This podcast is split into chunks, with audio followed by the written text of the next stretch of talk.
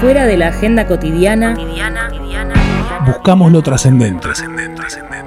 lo que realmente importa. El fuego sagrado. Una entrevista Y mucho punk rock. En el año 30, el código de censura Hayes lo que hace es decir ningún personaje con una perversión será luminoso, será retratado bien. Entonces, serán o víctimas o villanos. Ahí toma y todos los villanos Disney, si los ves, son todos amanerados, no, no gays por, por de quién se enamoran, sino por su manera, son todos, viste, como no van rectos, sino que siempre zig- zigzagueantes, son una amenaza para la heteronorma. O sea, si triunfa un villano Disney, el Estado se cae. Porque si, por ejemplo, si triunfa Jafar o, o triunfa cualquiera, o triunfa Úrsula, ¿qué hace? Hace caer el Estado.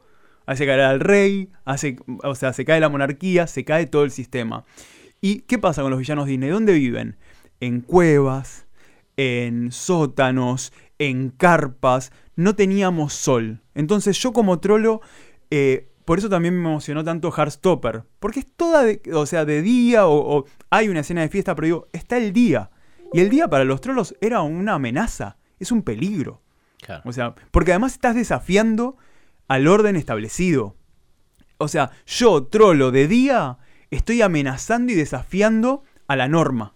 Con mi mariconés, con mi putés y demás. Entonces, me, me costó mucho tiempo encontrar mi lugar.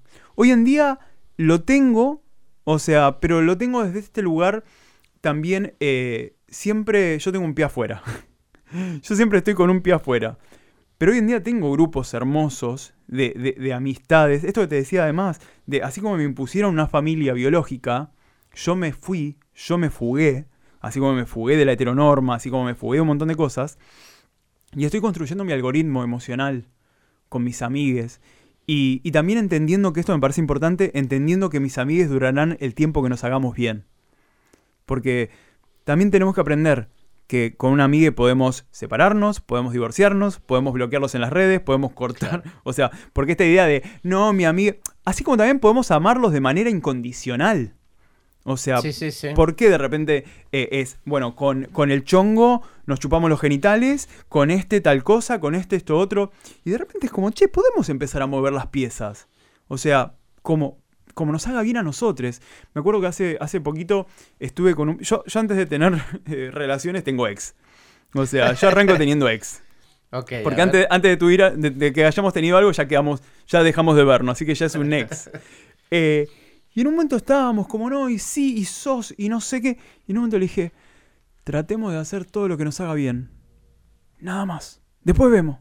Después encontramos nombres, pero porfa, dejemos de hacernos mal. Lucas Fauno, poeta activista, ser luminoso, en el episodio 2 de la temporada 2022 de El Fuego Sagrado en Colmena. Esta noche el espíritu musical, aquellas salas que nos van a ir cubriendo para, para llegar a buen puerto hasta el final de esto que recién está empezando. Son dos bellezas absolutas que nos han formado y nos siguen formando. Una es She Devils y la otra es Cumbia Queers, ¿no? Así que ya mismo vamos a juntar firmas para que Patricia Pietrafesa tenga su estatua. Así que estamos acá también con el querido Lucas en los eh, controles. Así que hay dos grandes Lucas hoy. Así que vamos El con fuego sagrado.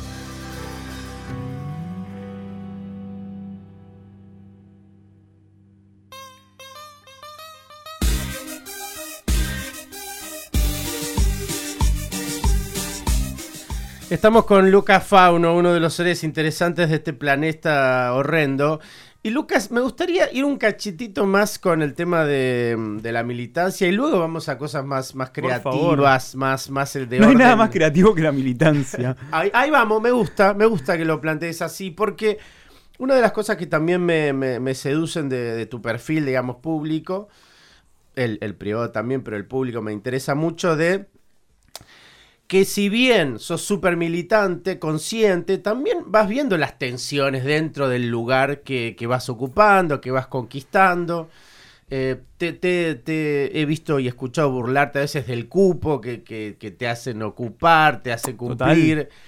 Y la pregunta viene por ahí, porque muchas veces viste que, que el estado social, el estado y el humor social pareciera ser uno, los que están viviendo la realidad lo, lo sienten de otro modo. Total. ¿Cómo está?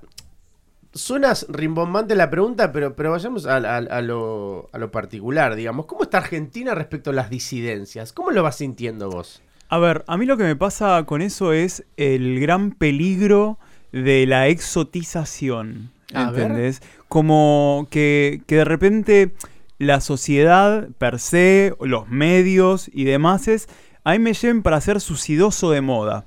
Epa, de Claro, moda. viste, el sidosito de moda. Quieren tener como, yo soy rubiecito, tengo ojitos verdes, digo un par de palabras difíciles, hago reír a la señora, ¿entendés? Soy picante, pero a la vez sé cuándo bajarle, ¿entendés? Me visto bien, digo, o sea, digo, ba- pero barbaridades con esta cara de pelotudo, entonces la gente es como, ah, eh, ah, ah", como que no terminan de entender. Sí. Y ahí me filtro, pero por su necesidad de esto, su necesidad de coleccionar, su, su pequeña isla del doctor Moró, ¿entendés? Que son los medios, las sociedades y demás. Entonces yo todo el tiempo tengo que pensar hasta dónde me sirve a mí.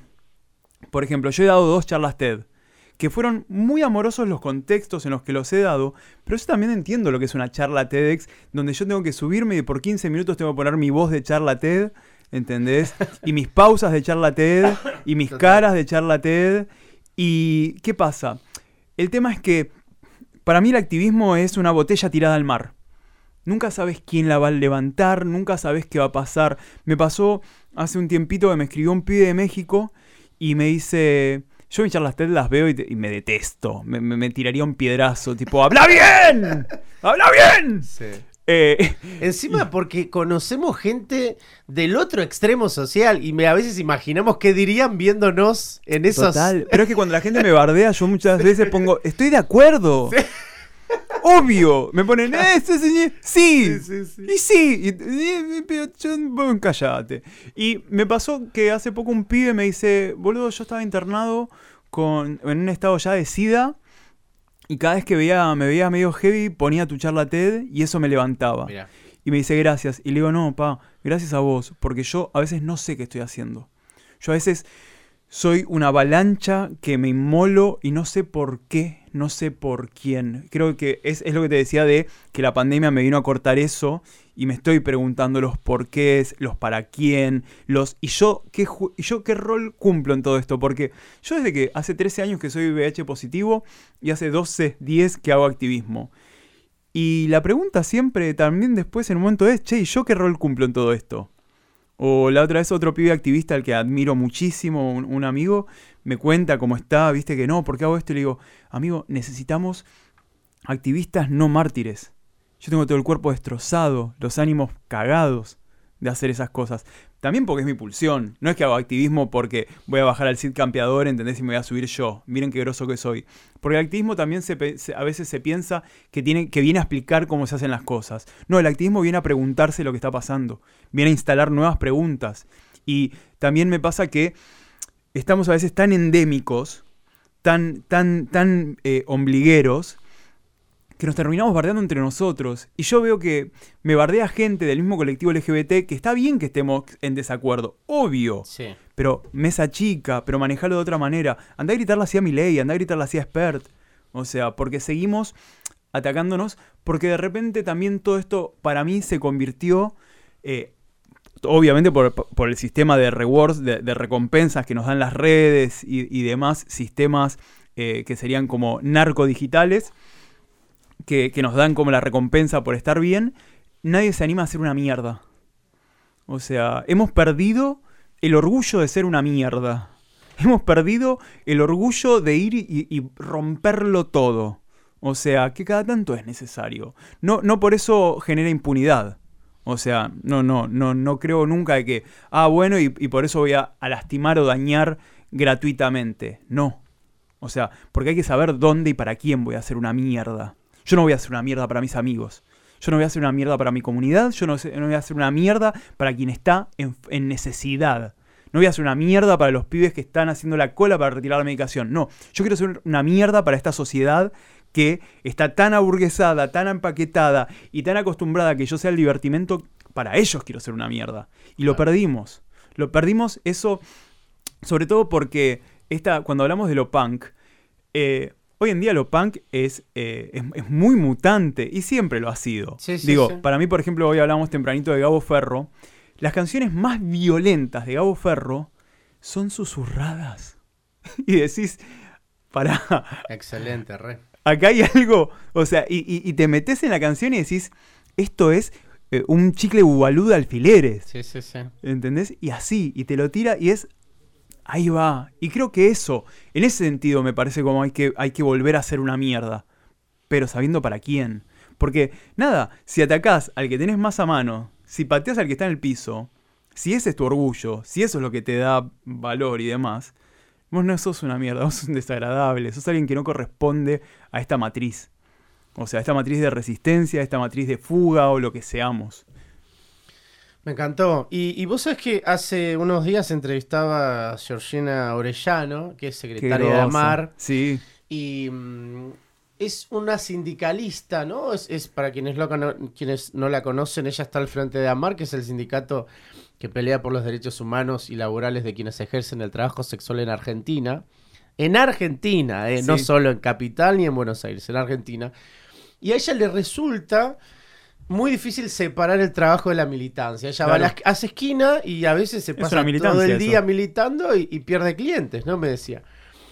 Y te pregunto a vos, ya llevándote más al terreno de, lo, de la creatividad y la militancia, eh, a veces estableces diferencias, digamos, porque sos un, un periodista militante donde los temas que, que pones en las pantallas son referidos a, a tu lucha. Eh, ¿cómo, cómo te vinculas con esa parte? Labu- laburo, creación, militancia, Mira, digamos. yo creo que se retroalimenta. No, no podés disociarlo. O sea, no podés disociarlo. Lo que sí me parece importante es dejar de romantizar al, al activista pobre, al activista lumpen, al activista destrozado. No, no, no. Yo soy activista, yo soy periodista, yo laburo y yo sé lo que quiero llegar a fin de mes.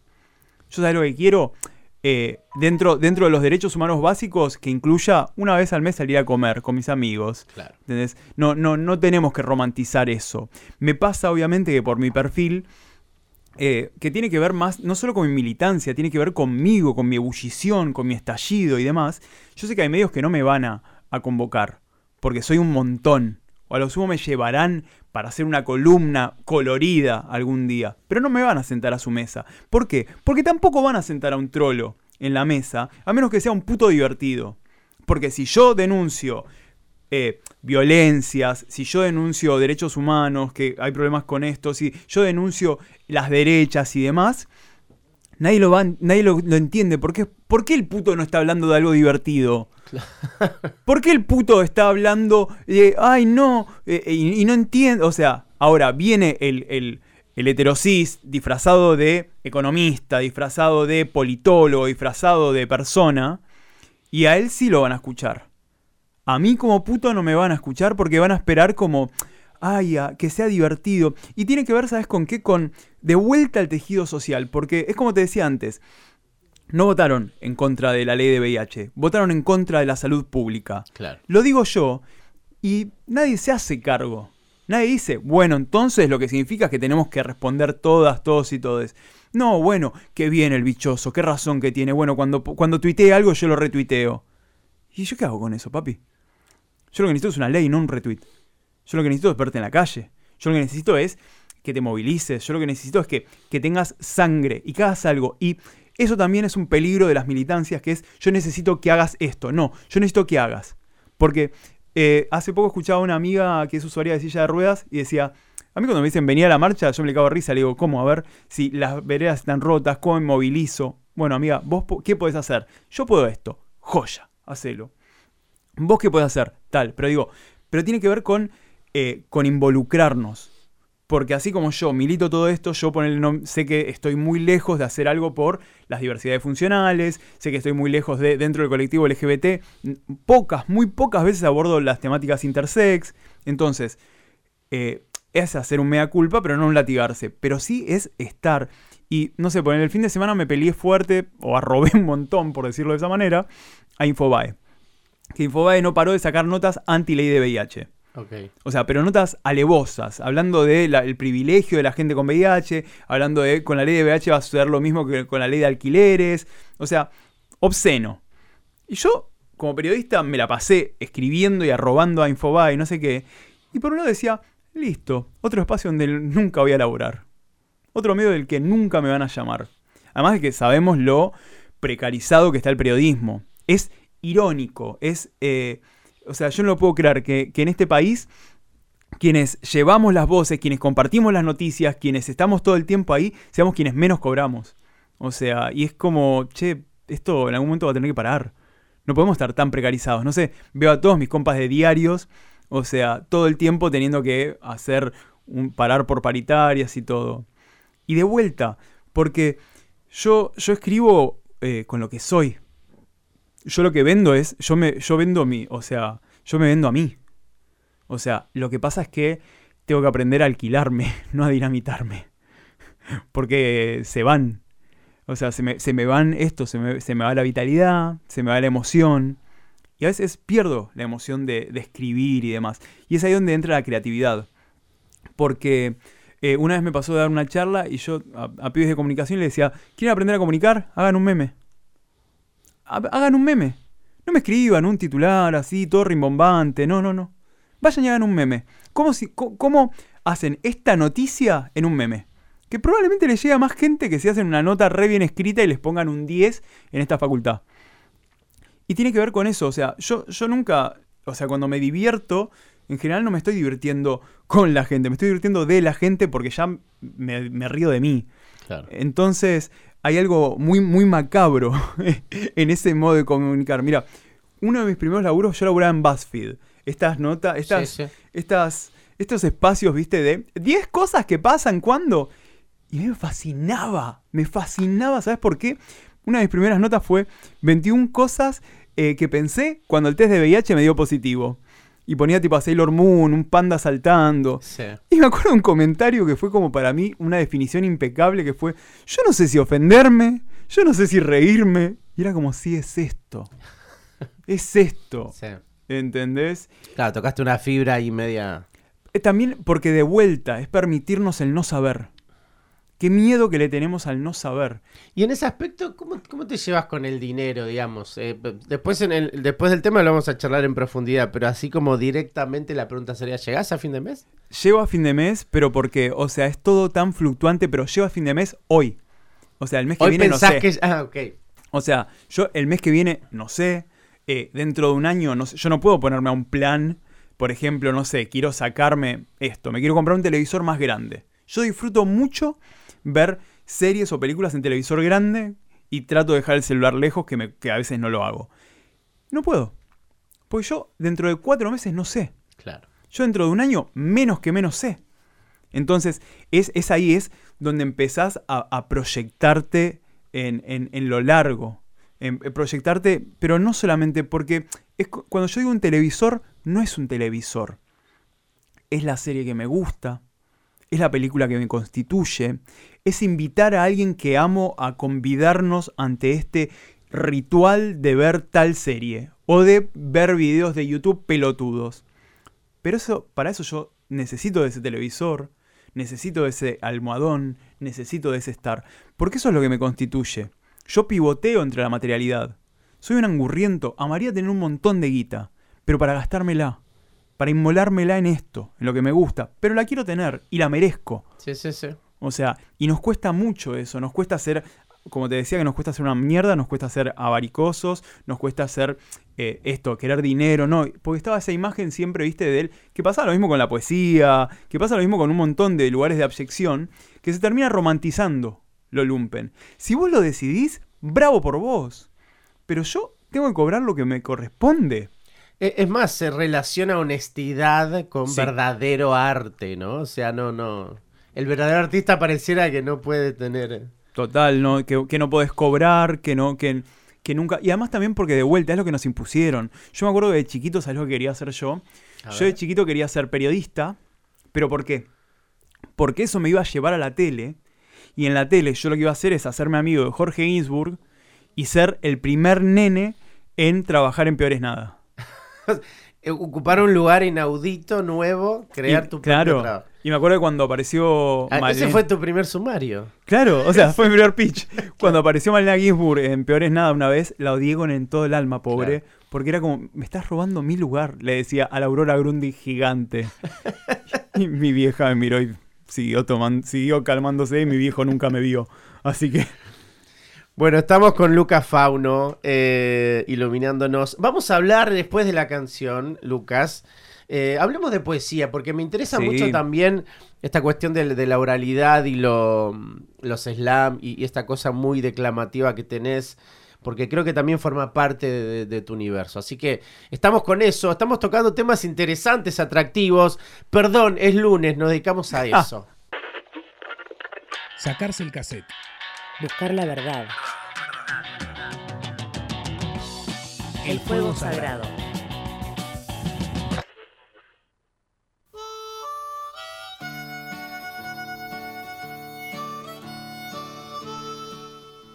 El querido Lucas nos está operando hoy, espero que todo el año. Dani Bisbal, por supuesto, haciendo la tracción a sangre de, de todo esto, dándole la humanidad, porque nosotros, por supuesto, somos robots conectados a una antena hermosa que es Colmena.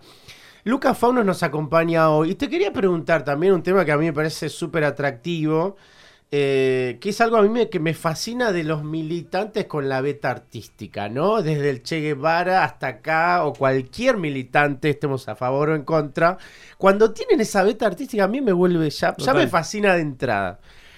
¿Qué lugar ocupa eh, la poesía en tu vida y cómo, cómo, cómo te metes? Porque también hay una zona ahí de Valentina que se manifiesta para quienes no han escuchado a Lucas Fauno leer en vivo. Se los recomiendo porque es eso que uno dice es una experiencia. No importa si nos gusta o no. total. Son experiencias y recomiendo muchísimo el vivo de Lucas. Eh, em- empecemos por ahí esta parte de, de la charla, Mira, Lucas. es muy gracioso. Primer slam. Primer slam, te hablo del año 2011, o sea, 2012 con toda la furia.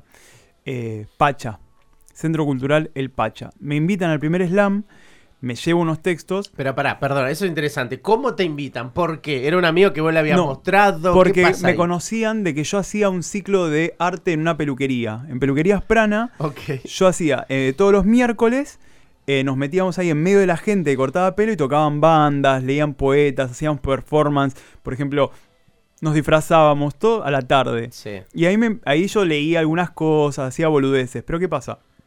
Leía mis textos, que eran medio solemnecitos y no sé qué. Llego al Pacha y veo uno de los grandes problemas que tiene la poesía. Los poetas. O sea, pobre, la, poesía, o sea, de hecho, justo ahora tengo mi último texto escrito es lo peor que le pasó a la poesía somos los poetas. Y, y estoy ahí y era como, "Ah, estos, ¿qué es este embole?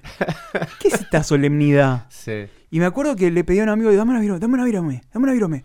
Y empecé a escribir, pero tipo, ta, ta, ta, ta, ta, escribir eh, to- todo lo menos solemne que podía.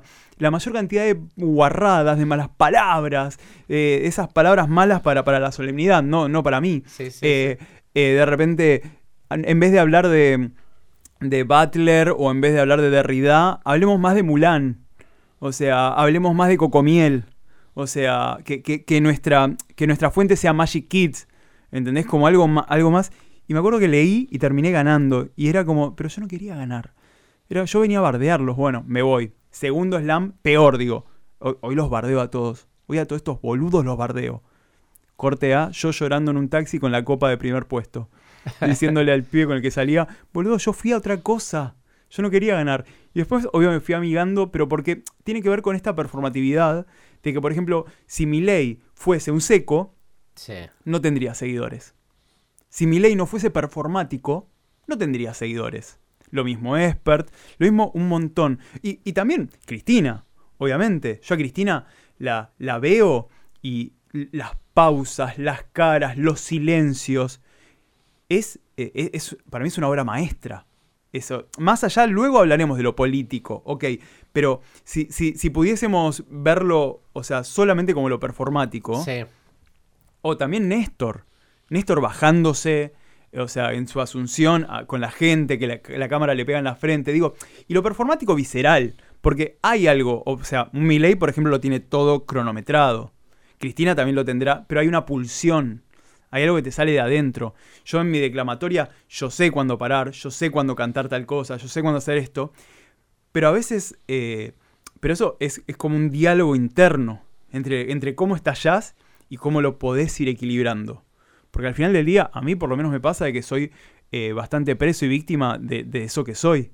Y de lo que no puedo controlar, y de lo que no puedo dominar, y lo que después cuando llego a casa es como, ¿para qué? ¿Por qué hice esto? Eh, ¿Por qué hablé de más acá? ¿Por qué bardié a este? ¿Por qué no bardié a este otro? Sí. Entonces tiene que ver con eso. Y en lo, en lo relativo a la poesía oral, a lo slam, para mí es como esto, es lo declamatorio, es eso en mí. La otra vez escuchaba a Aquilla, que es una poeta travesti que publicó ahora en puntos suspensivos, y le decía, Aquilla, vos tenés una lectura que es amesetada, o sea, va siempre con el mismo tono, pero es tan dinamitante lo que decís que vos no necesitas subir la voz.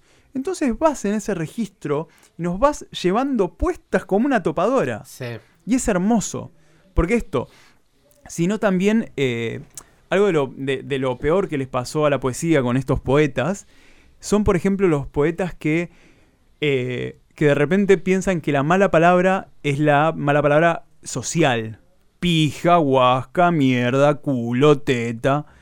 No, la mala palabra es, es otra cosa. La mala palabra es la, es la que te toca una fibra, es cómo se mueve, es la que se mete en tal momento.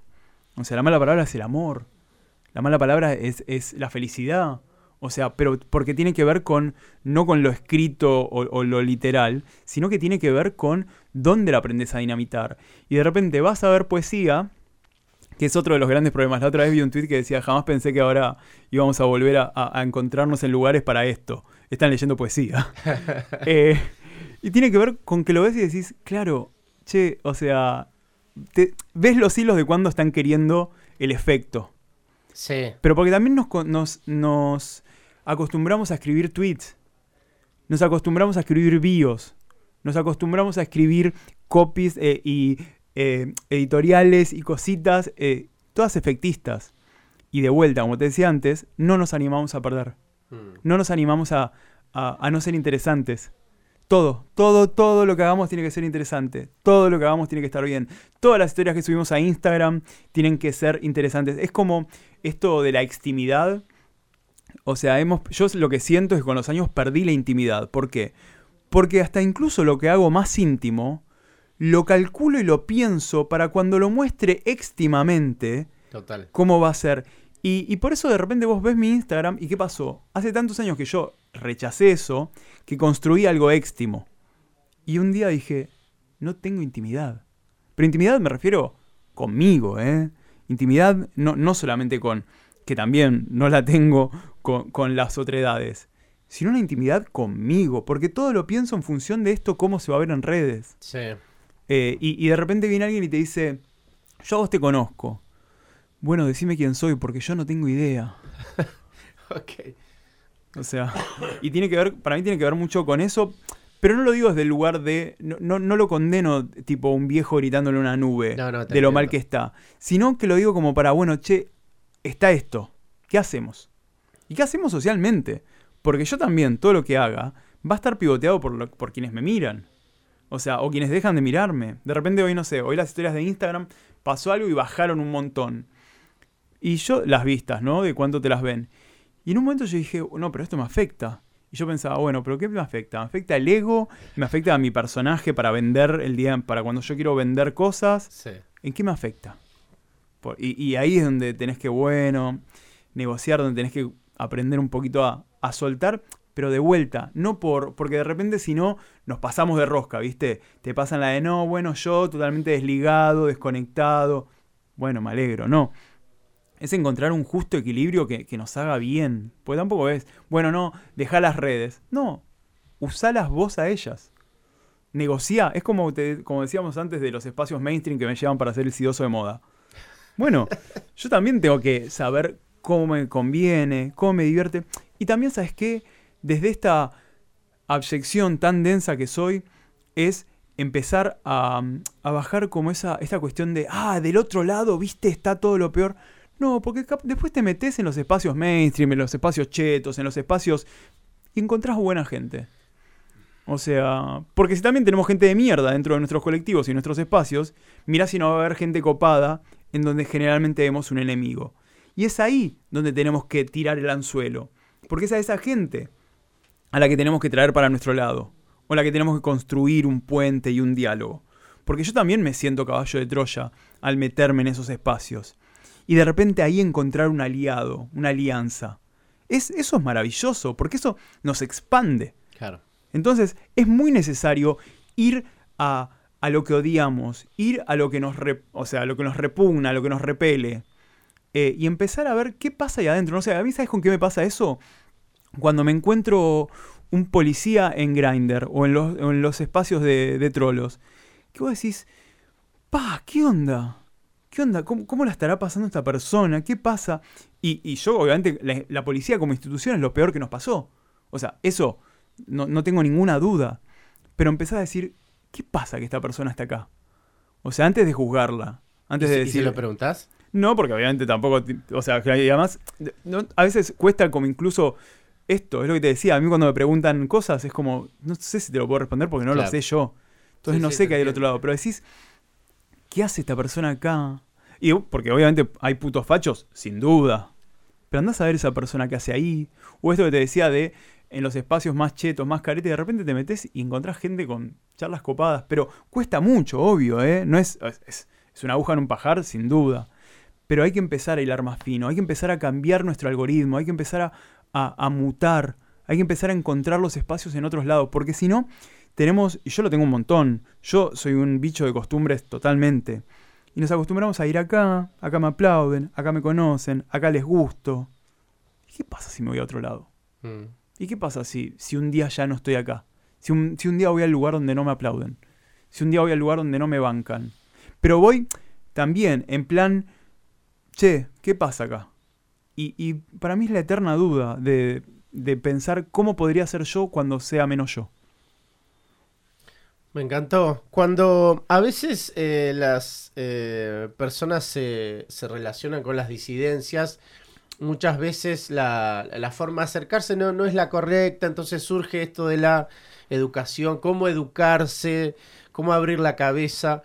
Y ahora que te tengo acá, siendo una persona inteligente, leída, artista, eh, si, vos tuvieses que decir, no sé, si dos, tres libros o dos, tres autoras, autores, nombres que por ahí a vos te, te- te parecen como o puertas de entrada o textos complejos pero muy valiosos o algo que uno diga, bueno, comprate esto que, que la verdad que nos puede ayudar. Sin lugar a duda, lo primero que recomendaría sería Joshua.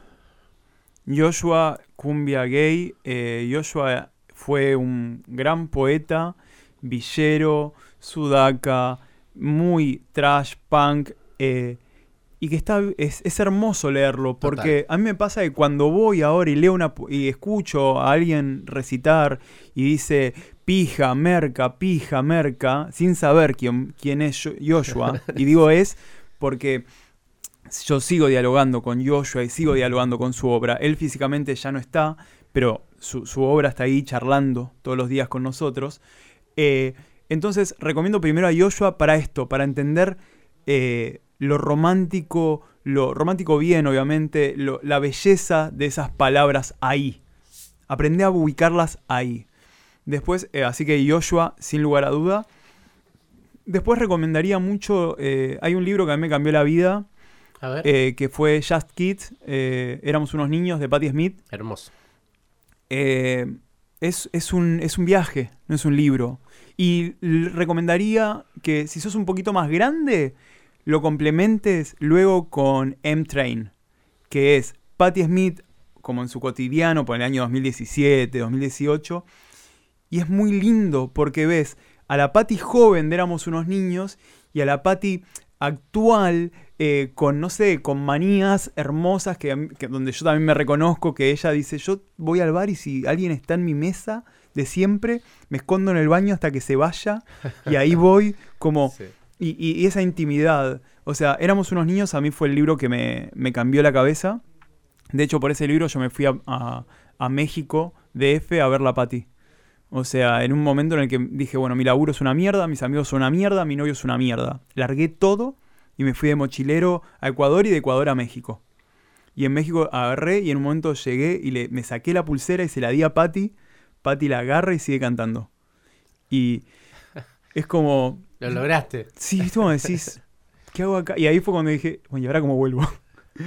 Eh, y otro libro que es, eh, que estoy leyendo ahora y que también me parece muy queer, entendiendo lo queer como la fuga de las normas, como entender las cosas de otros puntos de vista, porque lo queer no es, chupar una pija no te convierte en queer.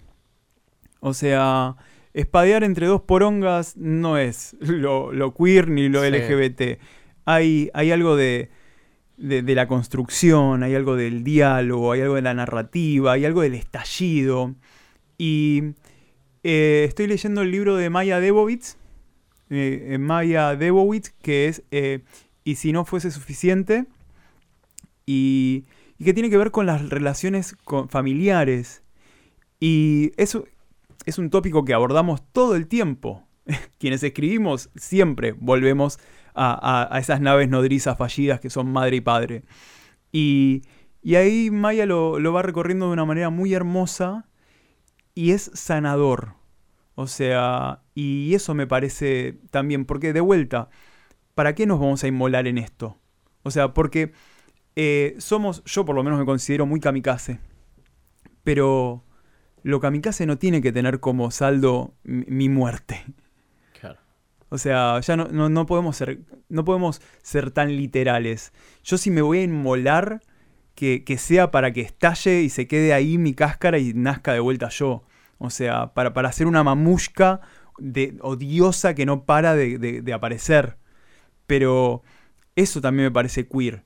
O sea, reconstruir, eh, sanar, o por lo menos saber ubicar. Como que quede en un lugar que decís, che, ya esto no me duele tanto, o me va a doler toda la vida, pero sé que es esto de acá. Y tiene que ver para mí con, con el animarse y con ser fiel a uno mismo, pero no como... Creo que, ¿sabes qué? En lo más simple eh, están las verdades, pero porque es lo más complejo.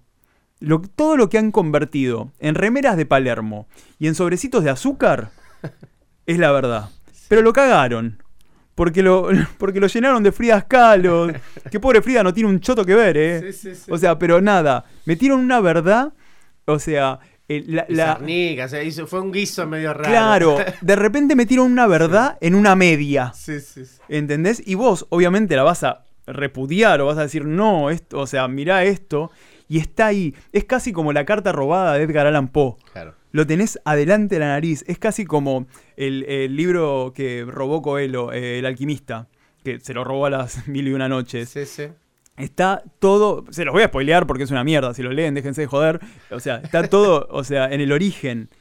Y por eso por- es. Y vamos de vuelta a los poetas con las palabras rimbombantes. Si la vas a poner, sabela para qué. Si vas a poner ese término, sabe qué. Si vas a hablar de mierda, sabe para qué. Si vas a hablar de, de amor, sabe para qué. O, o desconocelo, pero sé sincero. Porque es muy compleja la sinceridad y es muy dañina. O sea, es, muy- es, es, es dinamitante. Y hay que ver quién sobrevive. Total. Bueno, un, un alma punk eh, diversificada en un montón de cosas. Artista, periodista, eh, militante, quilombero, un montón de cosas más. Eh, y todo esto estuvo digitado gracias mm, al corazón de Dani Bisbal. Muchas gracias a, Radio Colmena por darnos el espacio. Lucas querido en los controles, muchísimas gracias. Fauno Maestro, el programa es todo suyo porque tiene que presentar la canción y decir por qué la eligió. Así que yo de mi parte agradecido, feliz de verte y saber que, que estás, como podés, pero estás y eso ya es una alegría para mí. Así que muchísimas gracias. El aire todo es suyo, maestro. Antes de pasar a, la canción elegida, eh, quiero citar algo que es, hay unos seres que viven en el planeta Mercurio que se llaman Harmoniums. Eh, los Harmoniums son unos seres que viven en ese planeta y que tienen solamente dos mensajes telepáticos. Uno es que emiten es aquí estoy. Cuando otro Harmonium recibe ese mensaje telepático, le responde me alegra que estés. Y así viven, solamente de eso viven los Harmoniums. Y para mí es una hermosa. eh, es una hermosa metáfora quizás o literalidad de nuestros vínculos actuales que a veces yo no te lo digo, pero solamente me alcanza a ver que existís y me alegro que estés. Y por ahí te veo en un tweet o te veo en un escroleo o sé que estás ahí en esa marcha y, nos encontramos desde ahí y telepáticamente nos decimos aquí estoy, me alegro que estés y los Harmonium son personajes creados por Kurt Vonnegut en el libro Las sirenas de Titán, pero para mí es eh, una de las maneras vinculares más hermosas, porque a través de, ese, de esa telepatía, de, ese pulsar, nos seguimos encontrando. Y como nos seguimos encontrando con Gabo Ferro, que es la persona que elegí para cerrar, porque es lo que te decía antes, eh, es, es una mague, es, es desconcertante. Y no hay nada más amoroso, no hay nada más generoso que el desconcierto. No hay nada más generoso, no hay acto de amor para mí más grande que sacarte de tu lugar cotidiano y mostrarte que podés eh, perderte o alegrarte o emocionarte en otro registro. Y Gabo Ferro lo hace constantemente. De vuelta, otra de las personas que físicamente no están. Pero yo todos los días hablo con Gabo. Yo pongo una canción y le pregunto, yo pongo el shuffle de, de Spotify y digo, bueno, este problema emocional lo vamos a resolver así. Y Gabo me canta. Y hoy le pedí que nos cante esta. Pleguemos el atril para terminar bien arriba este primer lunes nuestro. Rompe tu cruz, bésala así, desnuda, besa la piedra cruda Tira tu mano pleguemos el atril, que ya no va a volver.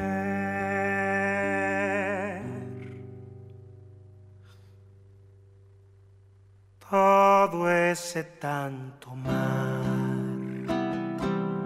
que se ha quedado solo, lo puedo contar todo me hago un nudo al decir, hoy tengo claridad, tan solo para mí. Hoy,